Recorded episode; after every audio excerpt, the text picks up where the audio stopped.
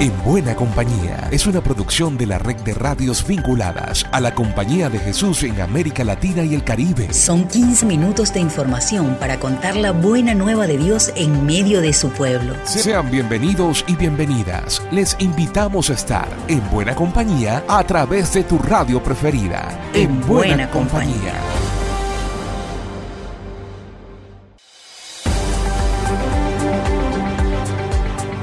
En el nombre de Jesús, nuestro hermano mayor, el de la buena compañía, les saludamos desde la red de radios jesuitas de América Latina y el Caribe.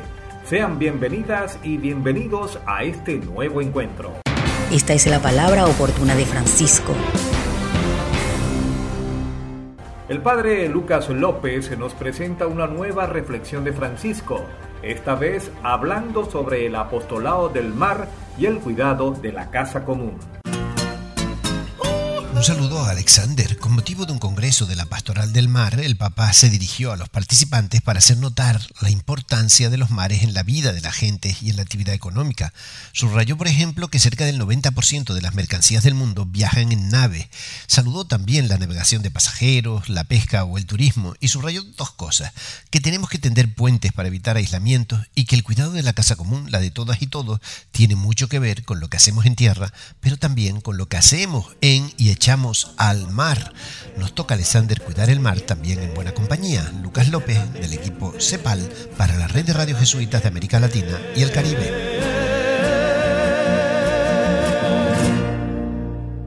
En México, la Compañía de Jesús llega con la buena nueva de la versión digital de la revista Christus.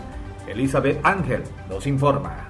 Christus, la revista de la Compañía de Jesús en México, lanza su nuevo sitio web. Christus es una revista trimestral de los jesuitas en México.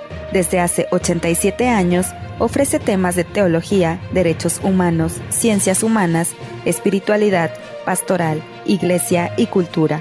Este 6 de octubre se realizó el lanzamiento de su nuevo sitio web en la Casa Loyola, en Guadalajara, durante el foro Evangelización en tiempo real, con la participación de María Herrera, fundadora de Familiares en Búsqueda María Herrera AC, Monseñor Raúl Vera, obispo emérito de Saltillo al norte de México, el padre Luis Gerardo Moro Madrid, SJ, provincial de la Compañía de Jesús, y los jesuitas Alexander Satirka y Pedro Reyes. El padre provincial señaló que la plataforma busca llegar a más públicos y que es un aliciente que nos inspira a seguir construyendo historias a través de las páginas de la revista impresa y la versión web. Instó a seguir contribuyendo con reflexiones y argumentos que le permitan a la sociedad alimentar su esperanza, pero sobre todo que puedan ser guía en la fe. En América Latina, la revista Christus está aliada con medios como Mensaje en Chile, Radios Jesuitas en Guatemala, Apuntes Ignacianos en Colombia, Revista SIC Centro Guamilla en Venezuela y Revista Cuarto Intermedio en Bolivia. Consulta la revista Christus Web en christus.jesuitasmexico.org reportó Elizabeth Ángel de la Compañía de Jesús en México para En Buena Compañía. Este 5 de octubre se celebró el Día Mundial del Docente. Desde la Federación Internacional de Fe y Alegría, Héctor Escandel nos reporta sobre los desafíos del maestro popular. Tras la pandemia de la COVID-19, la escuela y los docentes recobraron un rol importante en los procesos de aprendizaje de las niñas, los niños y los jóvenes del mundo. El pasado 5 de octubre se celebró el Día Mundial del Educador y la Educadora. En Fe y Alegría, el coordinador general de la Federación Internacional reconoce la labor docente, su función a la hora de transformar realidades. Sabemos reconocemos más y más el valor de las, los maestros que hacen posible que hacen posible la educación de miles y miles de personas, en en todos los centros educativos y más allá de los centros educativos, en más de 22 países del mundo. Ahí están, ahí están los, las, los docentes trabajando, trabajando mismo cuando hay pandemias, mismo cuando hay adversidades, mismo que los contextos se hagan difíciles. La alegría está ahí, a través de los y las educadores que educan como que tienen la educación como camino para transformar al mundo, para transformar las personas, las vidas de las personas que transforman comunidades, contextos. Por otra parte, la lideresa de la iniciativa de formación pedagógica, la profesora Beatriz Borjas asegura que la transformación de la educación comienza con las y los docentes. Hay retos pospandémicos para recuperar aprendizajes y volver al aula de clase. Es tiempo de reflexionar y de sistematizar lo aprendido al ir más allá del aula rompiendo con los límites físicos de la escuela en clave de inclusión para enfrentar los altos índices de deserción escolar que existen hoy, conscientes de que la educación es una tarea de todos y todas. Transformar la educación, comenzando por la transformación misma de educadores y educadoras, supone que estos asuman la educación como un proyecto ético-político que busca una sociedad más justa, democrática e igualitaria, anticipándola y anunciándola en el mismo quehacer educativo. Fe Alegría reconoce que la educación, los educadores y las educadoras son el camino para transformar el mundo, para transformar la vida de personas y de comunidades. En Fe Alegría están conscientes que sin docentes no hay escuela. Desde la Federación Internacional de Fe Alegría en Bogotá, Colombia, Héctor Escandel, en buena compañía. Ecología, espiritualidad, pueblos indígenas, dignidad de la mujer, derechos humanos, justicia, ciudadanía. De todo esto hablamos en buena compañía. Desde Chile nos reseña Ingrid Riederer un evento del Centro de Prevención de Abusos y Reparación en el Colegio San Ignacio. Durante la mañana del jueves 29 de septiembre, el Centro de Prevención de Abusos y Reparación realizó su jornada anual de prevención de abusos en el Colegio San Ignacio Alonso Valle, instancia nutritiva de encuentro y aprendizaje compartido, con la participación de más de 50 delegados de prevención de las obras de la provincia chilena de la Compañía de Jesús. En esta oportunidad, la psicóloga Josefina Martínez, experta en intervenciones preventivas y terapéuticas en casos de abuso sexual, expuso sobre los vínculos bien tratantes y límites, una relevante temática que permite seguir avanzando en la creación de ambientes sanos y seguros al interior de nuestras instituciones. Luego siguió una presentación por parte del Centro de Prevención de Abusos y Reparación a cargo de su directora María de los Ángeles Solar, Larry Llévenes, sacerdote delegado del provincial, y de la psicóloga Francisca Salinas. Con el objetivo de crear mayor conciencia respecto del cuidado que requieren los espacios de trabajo con niños, niñas, adolescentes y adultos vulnerables, estas instancias son un buen complemento de la misión que tenemos como Compañía de Jesús y es una oportunidad para compartir aprendizajes y profundizar en el constante trabajo en materia de prevención de abusos. Desde la provincia chilena de la Compañía de Jesús informó Ingrid Riederer. Las noticias de la CEPAL las escuchamos a continuación. Gracias Alex. Iniciamos nuestro resumen destacando la que tuvo la red comparte de la CEPAL en el evento internacional de la economía de Francisco en Italia, enfocado en pensar una economía más solidaria para el planeta. Desde el ámbito educativo informamos que ya está disponible el boletín del Centro Virtual de Pedagogía Ignaciana, que tiene como tema central la formación de nuestros educadores. Y para los docentes interesados, Educate Magis invita a su tercer seminario virtual titulado Interculturalidad el otro como prioridad en la Sociedad del Selfie, que se realizará el jueves 13 de octubre. Finalizamos recordando que ya se estrenó el documental La Carta, protagonizado por el Papa Francisco y seguidores del movimiento Laudato Si, una película para renovar el compromiso creyente del cuidado de la casa común. Pueden conocer más sobre estas y otras informaciones ingresando a nuestra web jesuitas.lat.